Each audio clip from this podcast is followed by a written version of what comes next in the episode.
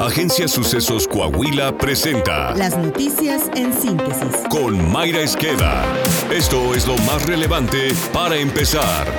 Al menos 10 personas, entre ellas dos policías, murieron en balaceras y persecuciones registradas en distintos puntos de Cuernavaca, Morelos. El intercambio de balas provocó miedo en la población, que grabó varios videos donde se escuchaban las ráfagas y otros en los que se veía a los policías ayudando a sus compañeros heridos y subiéndolos a las bateas de las patrullas para acercarlos a la ambulancia o llevarlos al hospital. José Luis Uriostegui, alcalde de ese municipio, dijo que durante el enfrentamiento no hubo ayuda de otras corporaciones ni de la Comisión Estatal de Seguridad de Morelos, tampoco de elementos de la Guardia Nacional ni del Ejército Mexicano. Estos eventos tuvieron una dinámica muy ágil y en un promedio de 20 minutos había concluido todo. Cuando llegaron ya todo había terminado, pero no participaron de los eventos principales. No es para sentarse a platicar, ayúdame o no me ayudes. Si hubiesen llegado y se hubieran incorporado a la persecución, nadie les habría negado el acceso. Lo que necesitábamos era refuerzos. Y en eventos como esto, quien quiera participar y esté en condiciones de repeler la agresión, siempre será bienvenido. Nosotros pedimos apoyo a nuestra propia corporación a través de la radiocomunicación interna. Los que están en el C4 hicieron los reportes necesarios. Esto pese a que la balacera ocurrió cerca de las instalaciones de la Fiscalía General del Estado y de la 24 Zona Militar ubicadas en la avenida Emiliano Zapata de la capital morolense.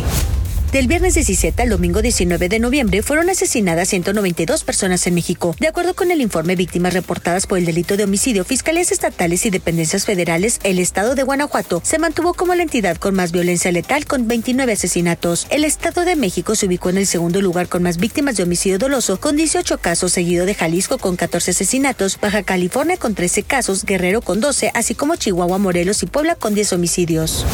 Siguen los narcobloqueos en Tamaulipas. Ahora una organización criminal detuvo pipas y obligó a los choferes a tirar el combustible que transportaban en el kilómetro 68 de la carretera Reynosa San Fernando. Los operadores aceleraron las unidades, pero esto generó que los delincuentes les dispararan e hicieran blanco en tres de los cuatro contenedores. Ante ello, los choferes solicitaron apoyo a las autoridades y una vez que estas llegaron pidieron la intervención de protección civil para controlar la fuga de diésel y gasolina. En un anterior hecho, los delincuentes subieron videos a grupos de WhatsApp advirtiendo que a todos los guachicoleros les iba a pasar lo mismo, ya que ellos no estaban pintados y exigieron el pago de su cuota. Xochitl Gálvez, Claudia Sheinbaum y Samuel García arrancaron ahora sí de manera oficial sus respectivas precampañas rumbo a la presidencia de México. Serán 60 días en los que cada precandidato podrá gastar unos 85.9 millones de pesos y contarán en conjunto con 21.3 millones de anuncios para captar el voto. Sin embargo, sus eventos y mensajes deberán estar dirigidos únicamente a los militantes de sus partidos o coaliciones. Internacional. La Secretaría de Relaciones Exteriores informó que dos ciudadanos mexicanos fueron secuestrados en una nave carguera en aguas internacionales del Mar Rojo. Hasta el momento se desconoce la identidad de los conacionales secuestrados por integrantes de una milicia armada del Yemen en el barco carguero Galaxy Leader, el cual transitaba por el Mar Rojo y fue desviado hacia un puerto yemení.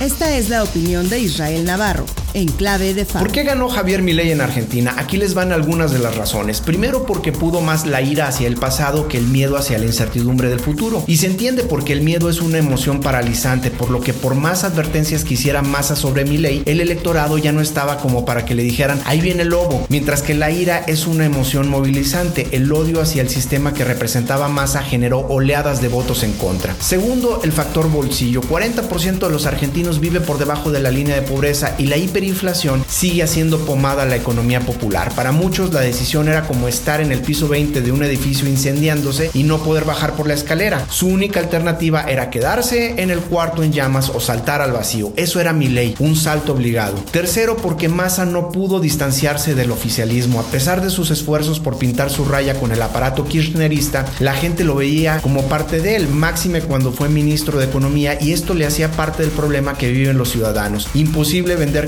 desde esa continuidad. Cuarto, porque Milei moderó un poco su radicalismo durante la campaña del balotaje. Entendió que tenía que correrse un poco al centro sin perder su esencia. Estratégicamente le funcionó la maniobra, pero ahora vamos a ver cómo reaccionan los mercados y el tipo de cambio. Quinto, porque mi ley se ganó a los jóvenes bajo la promesa de desmantelar al establishment, esa clase política que él llama la casta y que las nuevas generaciones ven con recelo ante la falta de oportunidades y además han sido alimentadas por la narrativa de las generaciones anteriores que han vivido en crisis cuasi permanente en los 40 años que lleva la democracia en el país. Y sexto, mi ley gana en parte por el respaldo del macrismo. Tanto Bullrich, la candidata que quedó en tercer lugar en la primera vuelta, como el mismo Macri se pronunciaron en favor del candidato libertario anarcocapitalista, lo que consolidó el TUCOM, todos unidos contra Massa en la segunda vuelta. Yo soy Real Navarro, le recuerdo mi Twitter, arroba Navarro Israel. Nos escuchamos a la próxima.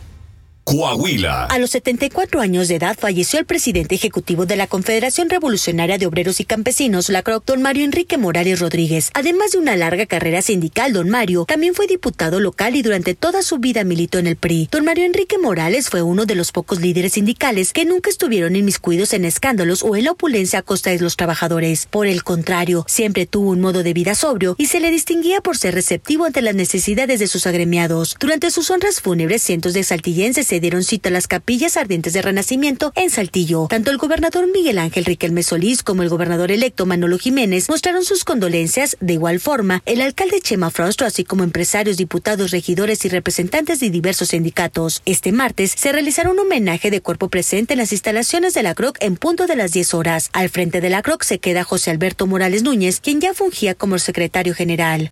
Descanse en paz un gran líder sindical, don Mario Enrique Morales Rodríguez.